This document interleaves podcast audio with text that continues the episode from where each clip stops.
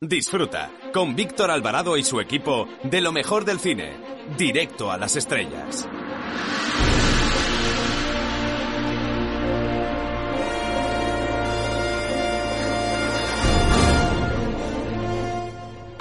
Hola, soy Paspadilla y quiero mandar un saludo, mm, ¿cómo diría? Como un email, directo a las estrellas. Un beso muy fuerte.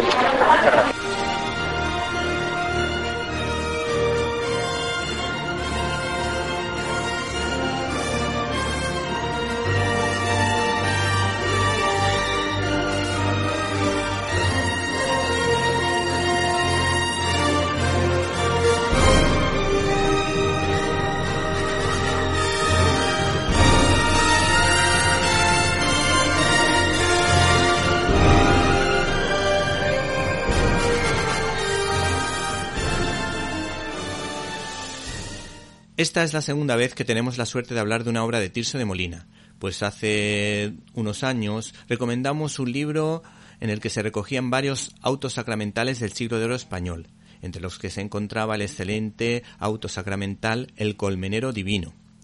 La obra que te recomendamos en esta ocasión es una comedia de enredo, por el sótano y el torno, un torno por el que todos tienen que pasar para poder conquistar a la mujer o al hombre de su vida, una comedia divertidísima que bien podría tener una buena adaptación cinematográfica y que se puede leer del tirón, disfrutando de la rima de este religioso mercenario, dramaturgo, poeta y narrador del barroco, aunque se puede comprender mejor si nos fijamos en la multitud de anotaciones que nos explican el significado de palabras y expresiones propias de la época. Se trata de una comedia urbana ambientada en el Madrid de los Austrias, que tiene la particularidad de ser una especie de arriba y abajo a la española en la que se entrecruzan las historias de amor entre dos nobles caballero y dama, y un hombre y una mujer del pueblo llano. Hemos seleccionado dos extractos de esta obra de teatro. La primera hace referencia a la Virgen María de una forma muy bonita que nunca había escuchado. Hincáronme de rodillas después del altar mayor, delante de aquel traslado del alba que humanizó a Dios, mientras que la segunda nos puede sacar la sonrisa en relación a la torpeza cuando vemos a alguien que nos mola. Lleva sintiendo los pies por tropezar con los ojos. Por cierto, me ha hecho mucha ilusión que un personaje de esta historia tuviera mi apellido, Alvarado, un apellido 100% relacionado con la conquista de América.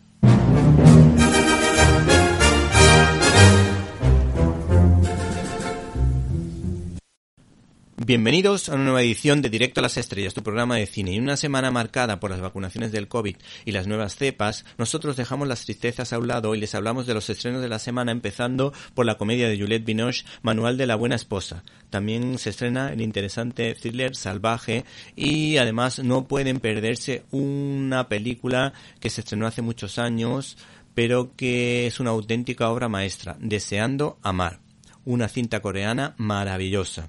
En Críticas en un Minuto analizaremos los pormenores de la película Esta es tu casa, un documental súper interesante. Y no pueden perderse las secciones de este programa como la de Irene de Alba, la de Marta Troyano y por supuesto de Antonio Peláez, más Peláez que nunca, que nos va a hablar de los posibles estrenos potentes de estos próximos meses. Por otra parte, les aconsejamos que no se pierdan nuestro canal de iVox, Cine y Libertad donde pueden encontrar todos los contenidos relacionados con este programa y otras cosillas que quizá te puedan interesar. Así que no te olvides del canal de iVox Cine y Libertad.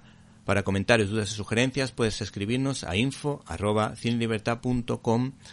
mm, y por supuesto nos puedes dejar tus mensajes como por ejemplo el de Jimena Martínez que nos recomienda la película Wonder Woman y que nos desea también un feliz año 2021. Así que no te olvides de info arroba cinelibertad.com. Comenzamos.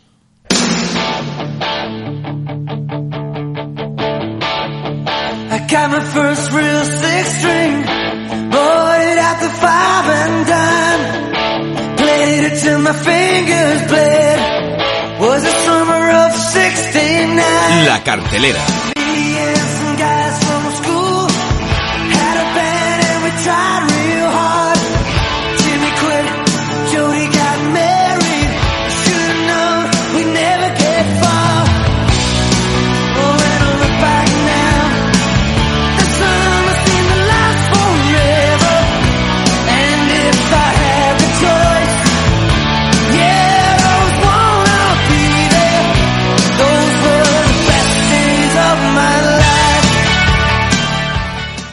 Señoras y señores, el peliculón de esta semana se titula Salvaje. El cine hollywoodiense entra con fuerza de la mano de la consolidada estrella Russell Crowe recordado por Gladiator y mi película favorita de aventuras, Master and Commander, basada en las novelas de Patrick O'Brien.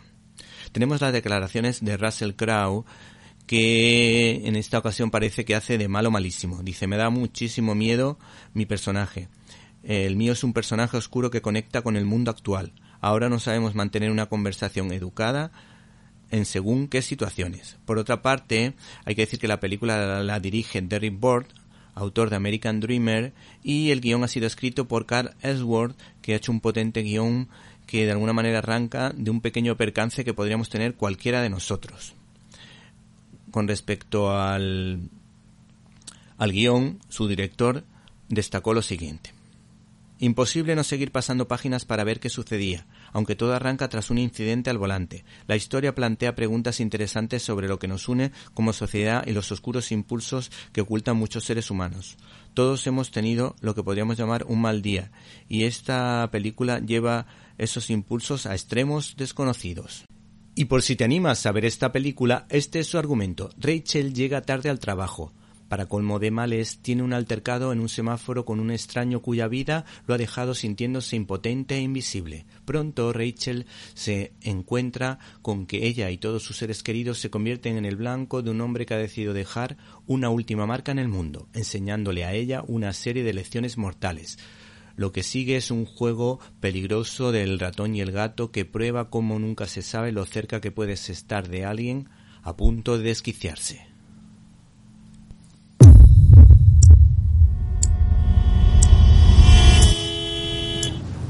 Venga, tío. Es para hoy.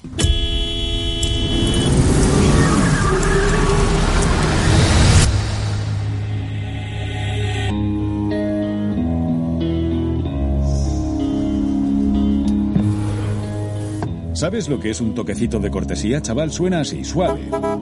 Amistoso. Será lo que tu madre pretendía. No, no lo era. Mamá. Estoy pasando una mala racha. Lo siento. ¿Me perdonáis? Ignórale. Si hacéis lo mismo, lo olvidamos. No tengo nada por lo que pedir perdón. ¿Podemos irnos?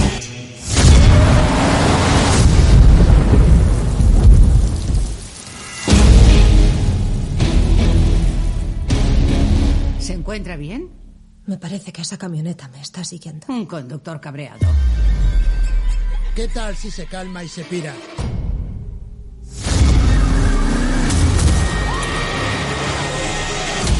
Creo que no entiendes lo que es tener un mal día. Pero lo vas a saber. Estás escuchando Directo a las Estrellas. Víctor Alvarado. El otro estreno potente esta semana se titula Manual de la Buena Esposa. Ha sido una cinta dirigida por el francés Martín Provost, que es una garantía de, de calidad y te podrá gustar más o menos, pero el nivel de sus películas siempre roza el notable. Lo recordamos especialmente por la película Serafín. El caso es que en esta ocasión saca su lado más político. Y este hombre destaca lo siguiente. La madre de Juliette, profesora de francés, anciana y cultivada, lectora de Simone de Beauvoir, me dijo que la forma que yo había planteado la situación era la única posible. Aparentemente es mi cinta más ligera, pero es la que más se parece, la más libre y también la más comprometida. Vi documentales en el Instituto Nacional Audiovisual y las imágenes de estos lugares se me antojaban divertidas y aterradoras a la vez. Situé mi película en la frontera con Alemania, Alsacia. ¿Y qué más te podemos decir? Pues te podemos decir que esta cinta está protagonizada por Juliette Binoche que de alguna manera nos habla de las escuelas de labores domésticas en Francia que duraron hasta los años 60. Bueno, hay que decir que aquí, pues este hombre pues saca su lado más político, su lado más ideológico para hablar de un tema que yo creo que es más serio de lo que él propone hemos encontrado una crítica muy, muy interesante en la página web de Cine 21 en la que destacan lo siguiente. Por desgracia, se echa de menos que se trate de entender a las mujeres de aquella época, pues se tiende a la caricatura y a la exageración.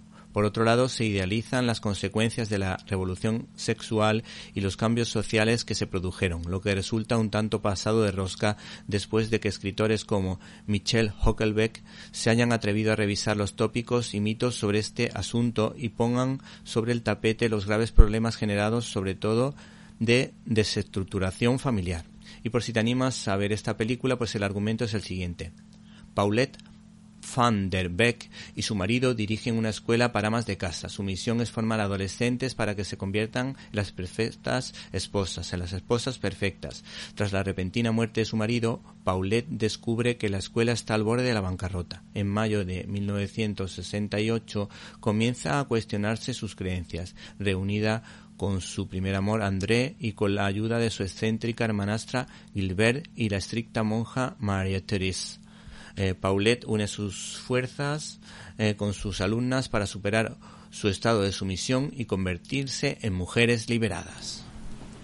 Abrimos nuestro canal habitual de comunicación invitándoles a que entren en Facebook con el nombre Víctor Alvarado, guion directo a las estrellas. Esperamos su comentario. Arroba Cine Libertad es nuestra cuenta de Twitter. Para escuchar tus agudos comentarios te esperamos en arroba Cine Libertad.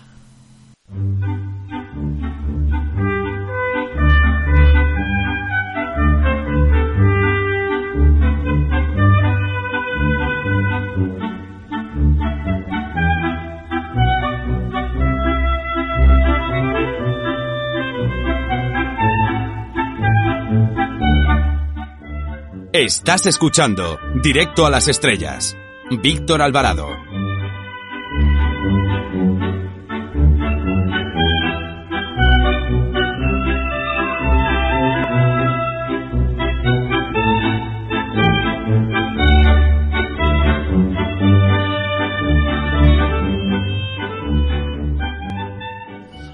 Por último, nos queda hablarte de una auténtica joya.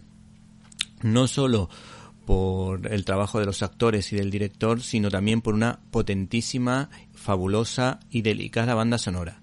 En este año tan difícil para el cine en pantalla grande, les vamos a hablar de una obra maestra del cine coreano, una auténtica maravilla que se titula Deseando amar, que además se ha convertido en un clásico de todos los tiempos. En él se nos ofrece una gran historia de amor y desamor, una historia de triángulos amorosos, que poco a poco se pretende que se pueda ver en toda España, aunque ha empezado todo en los cines Renoir Princesa de Madrid y en Boliche en Barcelona. No se pierdan esta joya del año 2000 porque además está remasterizada, con lo que se puede disfrutar muchísimo mejor. Yo cuando la vi, unos años después del, del estreno, pues no la pude ver en salas de cine, mmm, flipé con la película, me pareció maravillosa y por eso la seguimos recomendando. Deseando amar de Wong Kar Wai.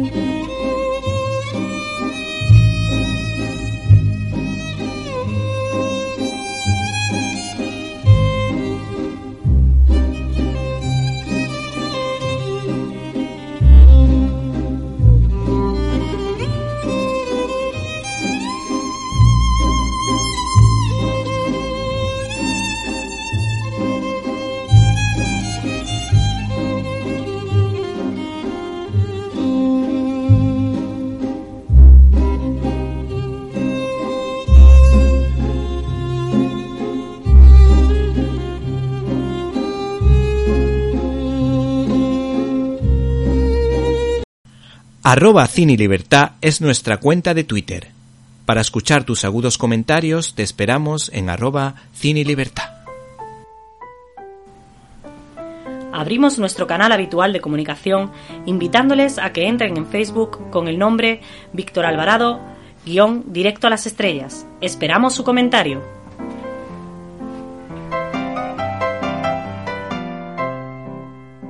Críticas en un minuto.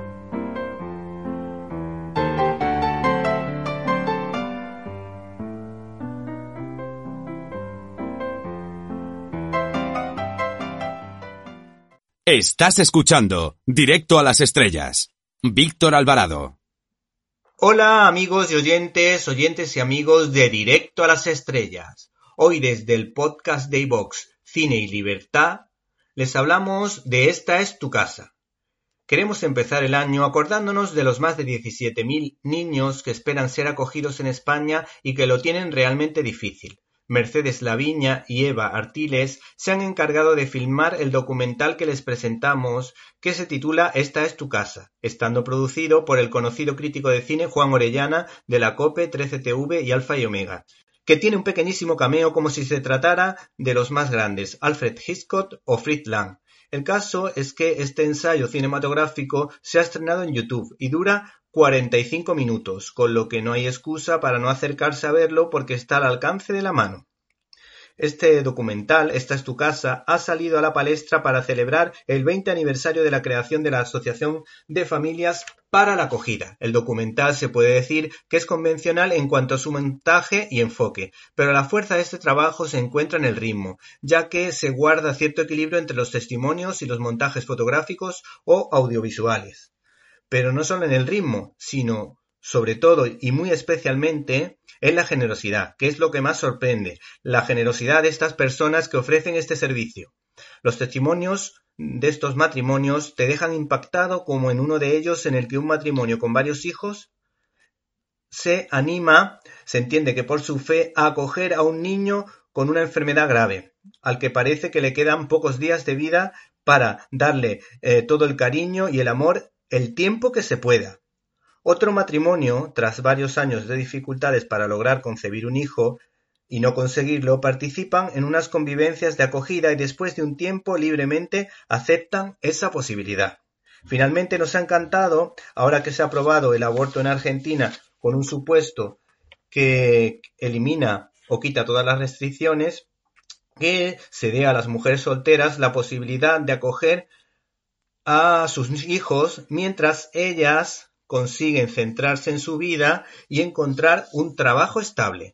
Por cierto, se percibe el alto grado de compromiso cristiano de las parejas que aparecen en este documental, porque entienden que en cierta manera se sienten llamados por Dios a dar una familia a quien no la tiene para que tengan la oportunidad de intentar ser felices y sentirse protegidos.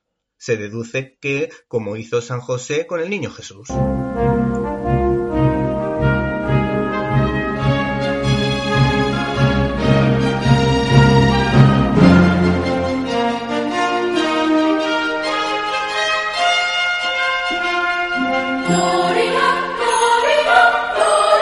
Storyboard.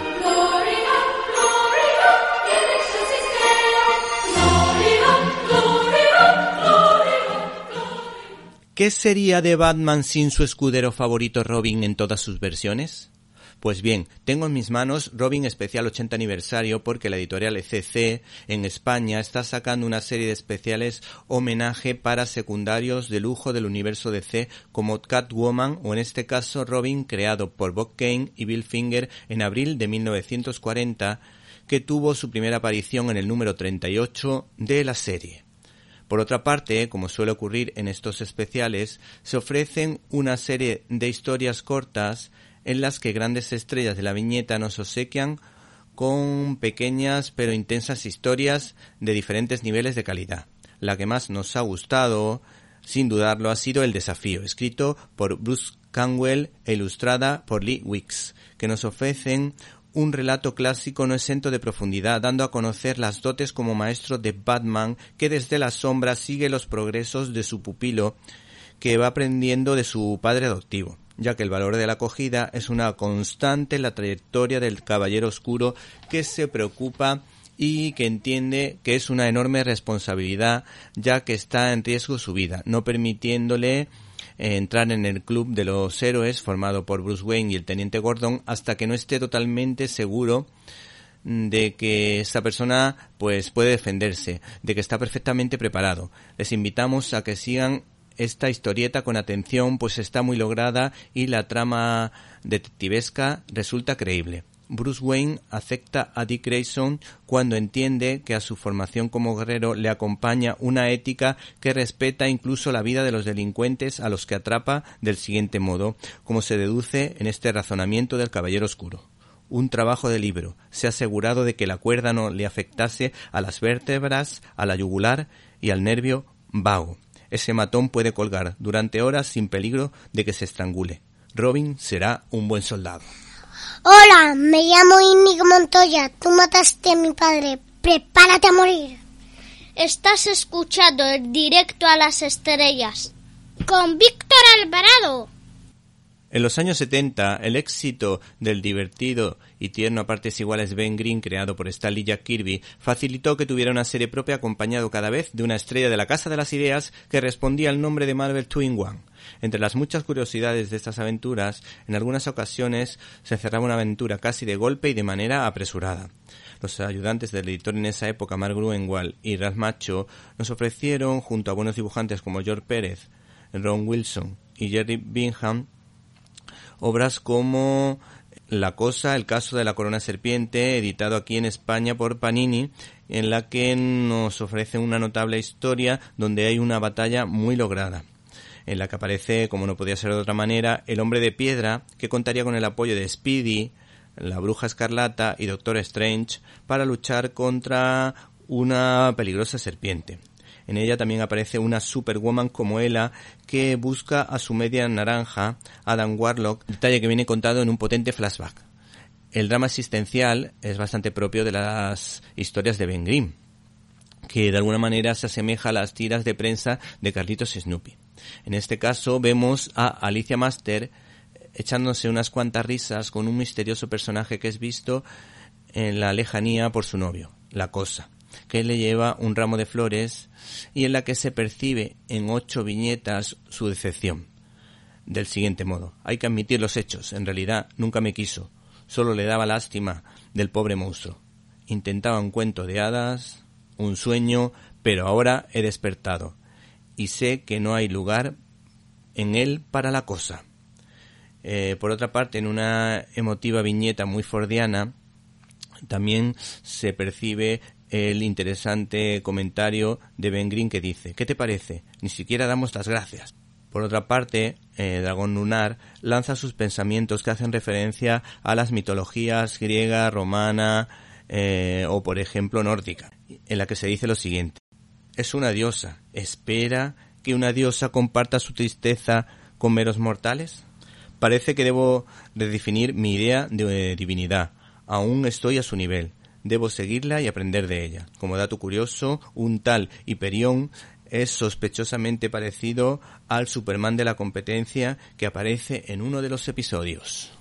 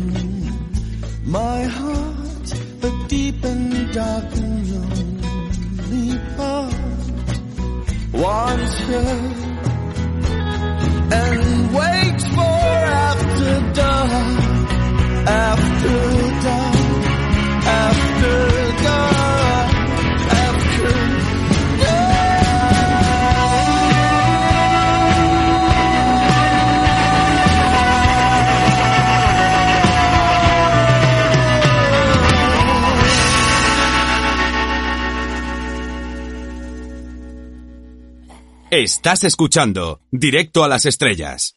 Víctor Alvarado.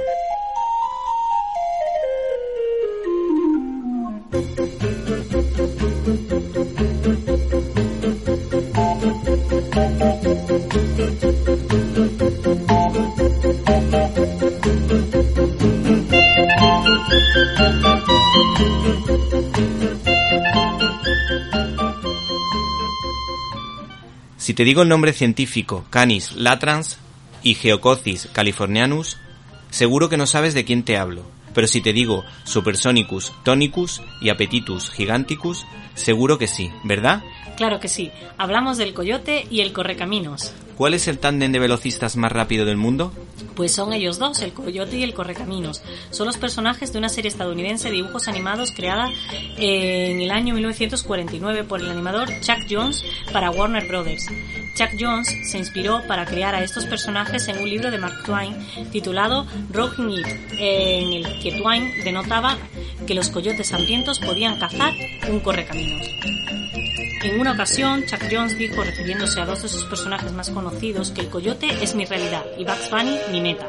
Los dibujos del coyote y el correcaminos fueron creados como una parodia de los dibujos tradicionales de gato y ratón como Tom y Jerry, que eran muy populares en la época. La ambientación de la serie en el desierto del sudeste de Estados Unidos se asemeja a la serie de cómics, eh, Crazy Cat de George Herriman. Paul Julian, que trabajaba como pintor de decorados en el equipo de Chris Freeland, se encargaba de poner voz al correcaminos. Irene, ¿y a que a ti te encantaba que ganase el coyote? Me encantaba, lo que pasa es que eso no pasaba. Hay que ver qué malilla eres. Sí, pero yo creo que todos teníamos un pequeño coyote en nuestro corazón. Sí, sí. Eh, los coches hicieron un homenaje a estos personajes, ¿no es verdad? Sí, es cierto. Un par de coches de la época de los 60, conocida como la época de los Muscle Cars, eh, le hicieron homenaje al personaje incluso incluyendo un claxon que al ser tocado emitía un sonido parecido al clásico pip pip de la serie. ¿Cómo se planteaban estas historias? Pues los cortos de la serie tienen un planteamiento muy sencillo. El correcaminos, un pájaro velocísimo, es perseguido por la carretera del desierto del sureste de Estados Unidos por el hambriento coyote. A pesar de sus numerosas e ingeniosas tentativas, el coyote no consigue nunca capturar o matar al correcaminos. Muy al contrario, todas sus elaboradas tácticas terminan por perjudicarlo a él, convertido en la víctima de la exageradísima e inocua violencia de la serie al comprar armamentos, trampas y herramientas de la marca Acme para aniquilar al correcaminos. Hay que decir que todas estas mm, series ahora mismo serían políticamente incorrectas, sobre todo esta de El Coyote y Correcamino. No sé qué piensas tú. Pues sí, también la verdad que estoy de acuerdo contigo. Eh, también comentar que los personajes son mudos y se exceptúa el sonido característico del correcaminos bip bip, una especie de bocinazo que tiene la propiedad de alterar los nervios del coyote o el ruido que el ave hace al sacar la lengua. Sin embargo, los personajes se comunican entre sí mediante letreros que también usan para romper la cuarta pared y dirigirse al público. Sé que voy a ser un poco pesadito, pero ¿somos malos porque nos guste que gane siempre el coyote? Pues curiosamente es el coyote el personaje que despierta las simpatías de la audiencia, a pesar de ser siempre el agresor, a causa de, sus continuamente, inútiles esfuerzos por, por, capturar al correcaminos. Este carece prácticamente de personalidad, siendo más bien el objeto inalcanzable del deseo del coyote que eh, un personaje propiamente dicho. El coyote apareció más tarde en algunos cortometrajes de Bugs Bunny, así como también en los dibujos de Little Viper, presentando eh, en Tiny Toon Adventures. Eh, en ellos, traicionando el espíritu de la serie original, el coyote puede hablar y los cortos de Bugs Bunny se denota como un supergenio. El doblador del Correcamino trabajaba muy poquito, ¿no es verdad? Pues el Correcaminos fue doblado por Paul Julian, eh, que trabajaba como dibujante de fondos para la unidad de Freeze Freeling. Eh, Julian hizo por primera vez el sonido de los estudios de la Warner Bros., eh, imitando una bocina de un Volkswagen escarabajo, como una forma de apartar a la gente cuanto tiene prisa. Julian realizó numerosas variaciones del sonido en una sola sesión de grabación, y el editor Trek Brown se sorprendió y sugirió hacer más versiones. La utilización de un miembro del equipo para interpretar una voz causó un problema con el sindicato de actores. Jones estaba obligado a aceptarlo eh, para las siguientes sesiones de grabación y se utilizaría un actor acreditado. Se sorteó el problema eh, reutilizando la grabación inicial de Julian y las variantes de Brown en todos los futuros dibujos del, del, perdón, del Correcaminos. Debido a problemas con el sindicato, los estudios rehusaron reconocer la voz real del Correcaminos durante décadas. Algunas fuentes declararon que Mel Blanc interpretó la voz, mientras otros fueron demasiado lejos al decir que la voz era una bocina real. ¿Cuáles fueron las situaciones cómicas que más se eh, repitieron? ¿Puedes contar las que a ti mejor te parezcan o te parezcan más interesantes? Pues el fallo muy frecuente de los artilugios del coyote, comprados en la corporación Acme y en general de sus trampas, que sí funcionaban, pero en contra del mismo coyote. Sus caídas en cañones o sobre un acantilado, viéndolo caer desde lejos hasta de ver la clásica nube de polvo que aparece cuando finalmente cae con un efecto sonoro que era desde un choque hasta una explosión o una bocanada de El coyote siendo atropellado por un autobús, camión o tren, confundiendo su bocina con el bip bip del correcaminos, o simplemente estando en el lugar y momento equivocado. El coyote quejándose en silencio a sí mismo sobre su hambre o su vida, antes de que el correcaminos, eh, aparezca. Eh, el coyote entra en un precipicio, pero no cae al vacío hasta que mira hacia abajo y se da cuenta de que no hay suelo que le sostenga. Y así, pues, un montón de escenas más. Yo la verdad que recuerdo con cariño sobre todo esta serie por la sonrisilla de mi padre viendo al coyote sufrir. No sé si tú te pasabas a ti lo mismo. Sí, exactamente igual. Anda. Recuerdo la sonrisilla de mi padre también. ¿Y qué nos puedes decir de la empresa AME, que fallaba, que fallaba perdón, más que una escopeta de feria? pues eh, el coyote frecuentemente tiene dispositivos lúdicos y complejos de una compañía de envíos por correo, la corporación ficticia ACME, con los cuales espera que le ayuden a capturar al correcaminos. Los dispositivos indefectiblemente se vuelven contra él de una manera improbable y espectacular, siempre siendo resultado de errores de operación o mercancía defectuosa. El coyote por lo general termina quemado, aplastado o en el fondo de un cañón. La respuesta a cómo quiere el coyote estos productos sin dinero eh, se explica en 2000 en la película Looney Tunes Back in, in Action, en donde se muestra al coyote como empleado de Acme en un episodio de las aventuras de los Tiny Toons. El coyote hace mención a su protegido Calamity Coyote, que es, posee una tarjeta de crédito ilimitada de Acme, lo cual sirve como otra posible explicación también eh, con otra posible explicación. Y también se ha dicho que el coyote es un empleado de pruebas para ACME o que el coyote también utiliza equipo de guerra, tal como cañones, granadas y bayonetas. ¿Y cuántas veces ha aparecido en anuncios publicitarios? Pues ha aparecido un millar de veces. Por comentar mmm, tres, en los 80 aparecen los anuncios de Chirios, en el 81 en México el Coyote aparece en un comercial de Volkswagen Escarabajo, en, el, en los 90 apareció unos cuantos anuncios de Energizer intentando alcanzar al conejo de Energizer y mil más. Bueno, pues si te parece, nos despedimos eh, del Correcaminos y el Coyote y nos acordamos de dos personajes muy rápidos como Flash y Speedy González, que son los únicos que seguramente le hubiesen podido hacer la competencia. Hasta la próxima. Hasta la próxima.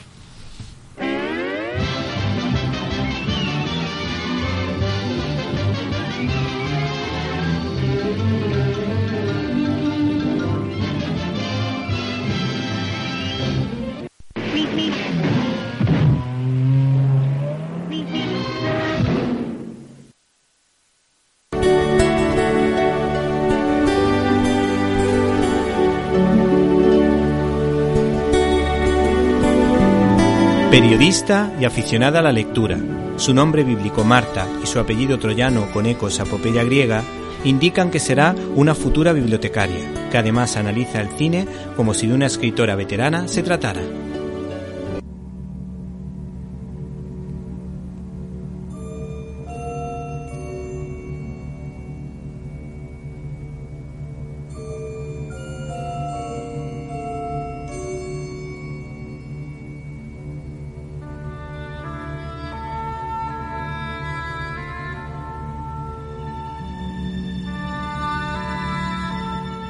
En esta ocasión os recomendamos la película Dersu Usala del director Akira Kurosawa del año 1975.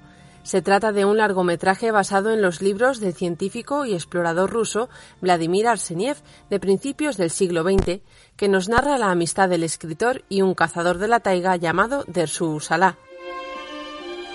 La historia comienza con la expedición topográfica del capitán Arseniev a la taiga rusa junto con un destacamento militar. Allí, en mitad de la noche, aparece un cazador de una tribu nómada, que resulta bastante excéntrico, pero que acaba haciéndose un hueco en la expedición, ya que el capitán le toma como su guía a través de la taiga. Cazador, ¿eh? Yo todo el tiempo estoy cazando, porque ese es mi trabajo. ¿Y dónde vives? Yo no tengo una casa. Vivo en el monte. Corto unas ramas y me hago una cabaña.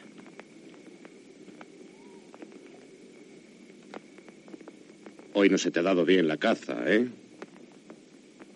Disparé. Y herí a un ciervo. Pero se escapó. Fui detrás de él. Cuando casi le alcanzaba. Entonces vi unas huellas. Pensé, debes ir con cuidado. Es gente. ¿Y qué clase de gente se adentra en el bosque? Me fijé bien. Y vi al capitán. Y a sus hombres. Son gente buena. Y me acerqué. ¿Qué clase de cazador eres que no le aciertas a un ciervo? ¿Y tú qué? ¿Siempre aciertas? Nosotros somos militares. Nunca podemos fallar. Si es verdad que nunca falláis y matáis todos los animales, ¿qué comeremos nosotros?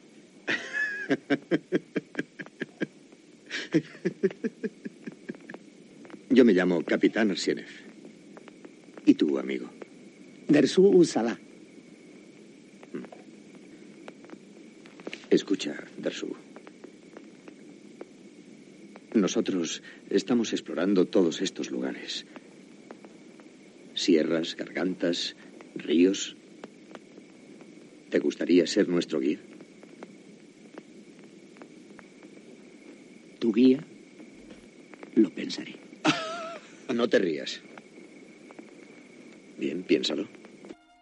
Con su sencillez y sabiduría, con sus creencias y tradiciones propias de los indígenas de la taiga, el grupo sigue a Dersu Usala, aprendiendo de él, lo que en más de una ocasión salva la vida al destacamento y al propio capitán.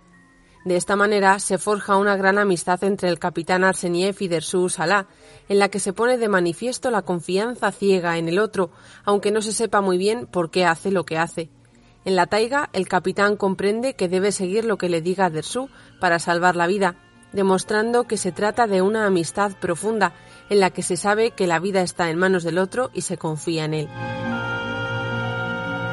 Tras concluir la primera expedición, el capitán invita a Dersu a que le acompañe a la ciudad, pero este se niega y se separan con gran congoja para ambos. Capitán,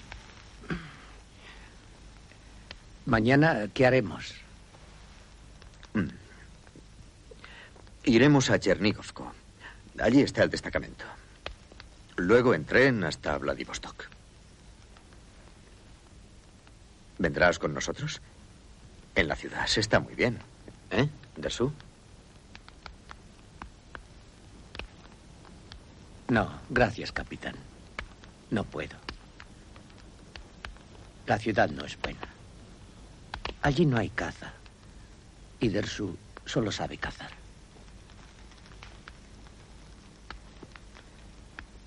Dersu, acompáñame hasta la ciudad y así podré ayudarte. Te daré comida y un poco de dinero. No quiero dinero. Y no necesito comida. Capitán, si cazo, lo tengo todo. Comida y mucho dinero.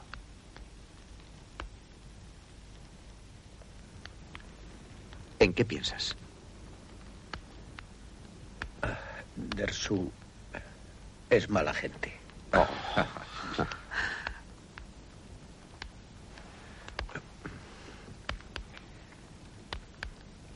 Capitán, Dersu quiere cartuchos para escopeta. No eres mala gente.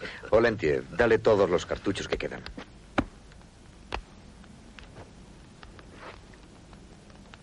Gracias, capitán.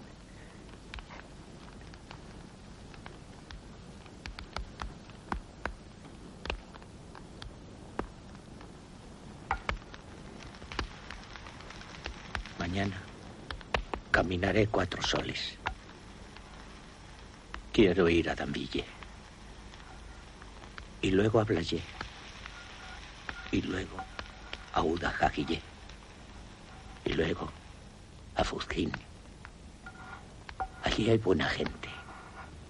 Allí hay muchos, muchísimos ciervos. Persu podrá vivir. Cinco años más tarde, el capitán emprende una nueva expedición para explorar otros terrenos y lleva en el corazón la esperanza de encontrarse de nuevo con Dersu, lo que acaba sucediendo para alegría de ambos. De nuevo, con Dersu como guía, recorren nuevos territorios de la taiga, y el capitán describe estos momentos como los recuerdos más felices de su amistad con Dersu. Sin embargo, el curso de los acontecimientos se tuerce. Tras un encuentro con un tigre al que Dersu dispara pero no consigue matar, el cazador se vuelve irascible, convencido de que el espíritu del bosque volverá a mandar otro tigre para matarle. Además, a este incidente se añade la pérdida de visión de Dersu, que acaba siendo convencido por el capitán para vivir con él en la ciudad. En esta parte de la película podemos observar la dificultad de Dersu para habituarse a su nueva vida, algo que como nómada le resulta imposible de hacer ni siquiera de comprender, aunque la vida en la casa del capitán era suficientemente cómoda. ¿Qué? ¿Cómo va ese ánimo? ¿Mm? Estoy aquí dentro, igual que un leño seco. No comprendo cómo la gente puede vivir encerrada. Tienes mucha razón. Esta habitación no es agradable.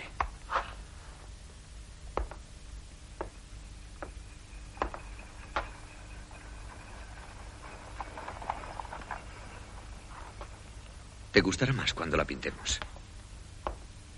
Y también le faltan algunos muebles. Mientras tanto, podrás dormir en mi despacho.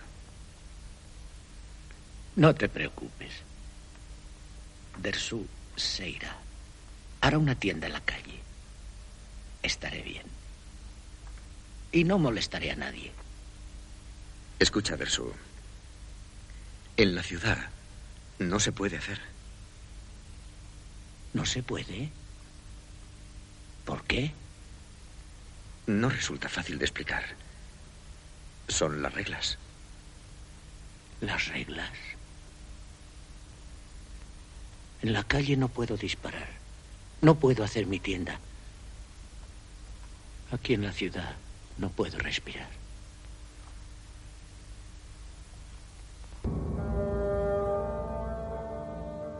Sin desvelar el final, aunque por la narración de la historia este es bastante obvio, queremos destacar cómo la magnificencia de los paisajes de la taiga, con tanta diversidad, son el escenario de una de las mejores historias de amistad entre dos personas en apariencia totalmente diferentes y que sin embargo la humanidad de Dersu y la humildad del capitán hicieron inquebrantable hasta el final.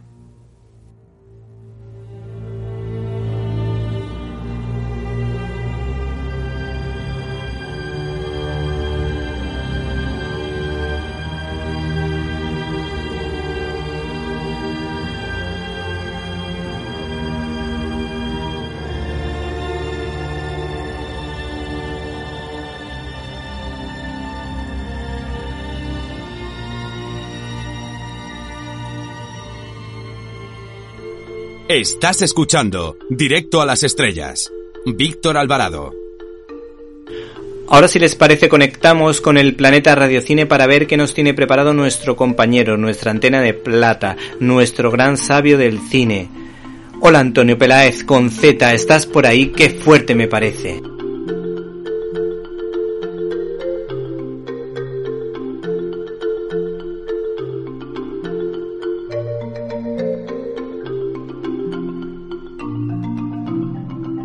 ¡Qué fuerte!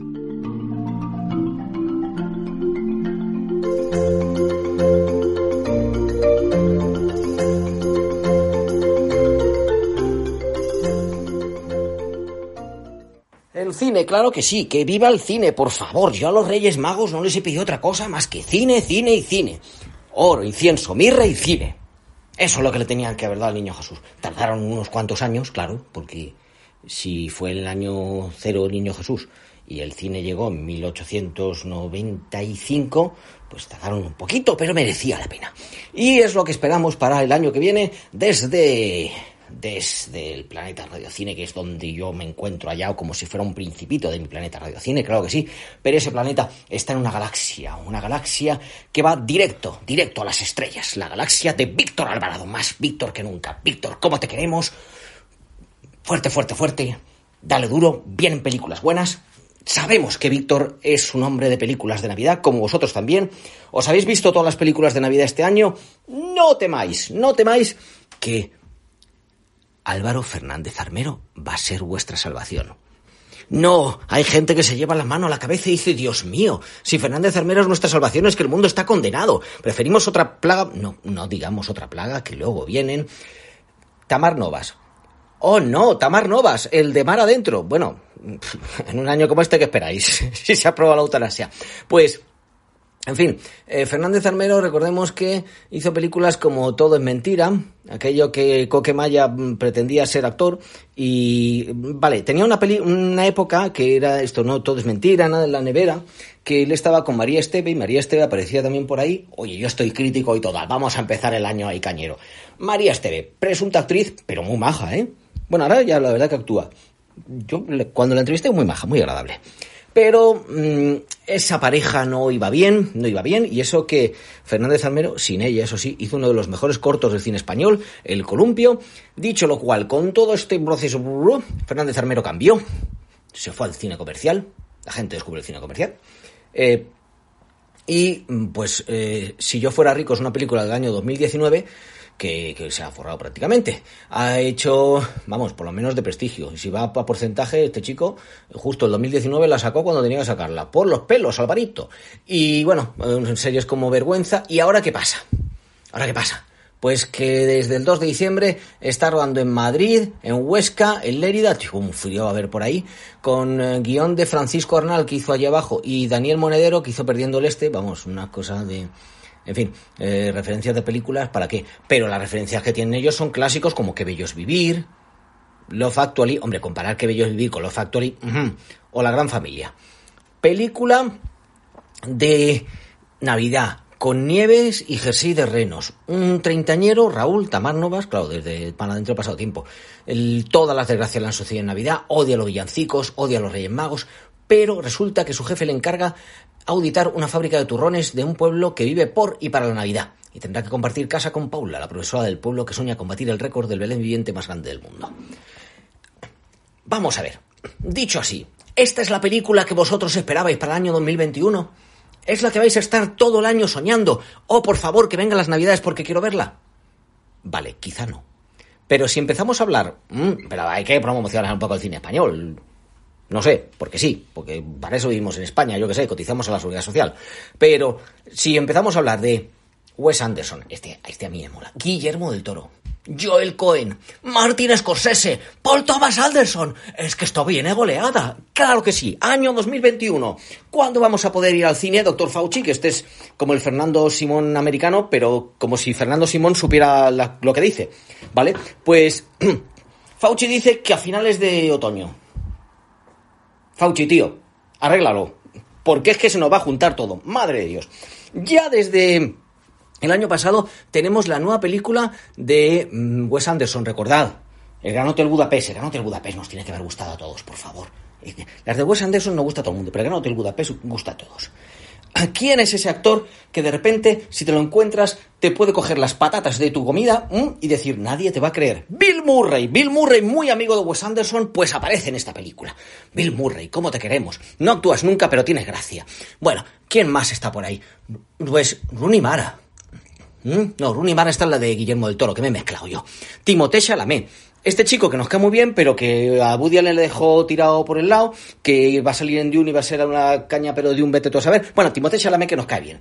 Eh, ¿Quién más? Está por ahí Frances McDormand. Bueno, bueno, bueno, bueno, bueno. Esta además actúa. Y Saoirse Ronan, entre otros, una eh, película que parece que es una carta de amor a los periodistas. Wes, tío, ¿cómo te queremos? Claro que sí. Un periodista que lucha para crear una, una revista en eh, Francia en el siglo XX. Bueno, bien. Joel Cohen. Diréis, ¿y Ethan? Ah, ah, ah, no sé qué pasa con Ethan. Pero Joel Cohen en esta aparece como director. Ya sabéis que mm, normalmente dirigían juntos, aunque uno aparecía como director, otro como, como productor. Yo qué sé, en esta parece que está como director de The Tragedy of Macbeth, o sea, la tragedia de Macbeth. Vale, diréis, eh, a lo mejor no está basado en la obra de Shakespeare. Pues sí, pues está basada, ¿vale? Entonces, ¿quién está de, de prota? Michael Fassbender, pedazo de actor. Pero ¿quién están por ahí también? Denzel Washington. ¿Y cuál es la actriz que más nos gusta y que además tiene ahí su afer? Bueno, afer, ya llevan muchos años juntos. Con el Cohen. Frances McDormand de nuevo. ¡Viva Frances McDormand! Si se va a llevar incluso un Oscar este año por no maldad, hombre. Por favor, que se acabe la pandemia ya, que necesitamos ver de todas estas películas. ¿Qué más viene? Este señor, que nadie sabe por qué, es súper taquillero. Hace películas de sufrir, mata a mucha gente, pero resulta que encima además es taquillero. Tiene un prestigio tremendo y es taquillero. Y encima se pelean por él todas las plataformas. En este caso, Apple Plus va a ser el rey de las plataformas. Martin Scorsese. Martin Scorsese, que vete a saber, una película que cuesta 125 millones de dólares. Martin, chico, tú tienes aquí una facilidad para gastar, ¿eh? Leonardo DiCaprio, Robert De Niro, escrita por Eric Roth, pues tiene lugar en los 20 años 20 en Oklahoma y habla de una investigación de un agente corrupto del FBI. Buah. Gástate si quieres 500, Martin, que la vamos a ver, por Dios, qué ganas, qué ganas. Paul Thomas Anderson. Este señor hizo There Will Be Blood, que buscáis el título en español, porque a mí me gusta mucho más en inglés, The Master, bueno, de todo. Paul Thomas Anderson es de los grandes, grande, grande, grande, grande, grande, ande o no ande. Pues el caso es que eh, ahora va a hacer una película que se llama Soggy Bottom. Aquello parece que no hay muchos datos. Se han filtrado algunas fotos, pero no se puede decir mucho por ahí. Benny Safdie. Benny Safdie diréis, pero si este también es director, es actor, es montador, escritor. Sí, pues Benny Safdie va a estar dando vida, parece que a Joe Wax, un miembro del Ayuntamiento de Los Ángeles, y el hijo de Philip Seymour Hoffman va a estar, Cooper Alexander Hoffman, Philip Seymour Hoffman, que también trabajó con Paul Thomas Anderson. El rodaje empezó pues eh, hace un mes, entonces en Los Ángeles esperamos que puedan seguir, porque los, los California está la cosa complicada, complicada, complicada. Bueno, June, más o menos sabéis que está la cosa prevista y que es la mm, película, esta es la adaptación del super novelón, pero, pero maravilloso. y que a saber si llega a los cines o no o demás. Tenemos muchas más previsiones, pero, pero, pero, vámonos en plan festival, festival, festival. A Pichapón Veraseta, cool, toma ya, que se le dice a más directo. A Pichapón tenía previsto una película, mm, este se decía que se iba a ir para Cannes, que no, pues como lo de Wes Anderson, pues a lo mejor el festival de Cannes del año que viene aquello va a ser la panacea. Bueno, a Pichapón la verdad que es que es como para dormirse, ¿no? Pero en este caso nos trae a Tilda Swinton en un drama sobre una mujer escocesa que baja a Sudamérica. O sea, a Pichapón, que hizo la película esa en que aparecían como unos monos, unos señores con unas luces en los ojos y que era de la tradición del cine tailandés, ahora se va multinacional. La cosa puede ser tremenda. James Gray, pedazo de director, Armageddon Time, otra que tiene prevista después de Ad Astra. Sigue James Gray. Jane Campion vuelve, Dios mío, con Benedict Cumberbatch y Kirsten Dunst. Eh, película producida por Netflix, pero vamos. Eh, The Last Duel de Ridley Scott. Malik vuelve con The Way of the Wind. Malik, Dios mío, vuelve Malik. Eh, una película eh, que cuenta, recuenta varios episodios de la vida de Cristo. Con lo que es Malik, con el tema religioso. Y para terminar ya, porque es que si no nos vamos, Leos Carax, director francés que consigue grandes éxitos y luego desaparece, que luego vuelve con Holy Motors, que se llevó muchos premios y vuelve a desaparecer, pues vuelve Leos Carax, que bien que vuelve hasta el cine francés, esto es una cosa tremenda, lo vamos a arreglar todo, y eso que no dejan abrir los cines todavía en Francia, con, eh, bueno, una historia hecha sin diálogos, con canciones, con música, que sigue a Adam Driver y a Marion Cotillar. Este año va a haber muy buen cine. ¿Dónde?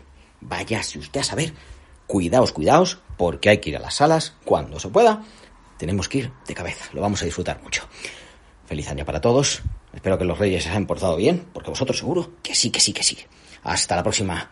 Siempre, siempre con Víctor Alvarado, más Víctor que nunca. Bueno, llegó el momento de la despedida. Pero antes quiero agradecer el trabajo a todo el equipo de Directo a las Estrellas. Un abrazo para Antonio, Irene, Guadalupe, Jaime, Carlos y Javier, si los que hubiese sido imposible realizar este programa. Espero que usted, y usted, y también usted, o tal vez tú, hayas pasado un rato entretenido. Recibe un cordial saludo de Víctor Alvarado y hasta la semana que viene.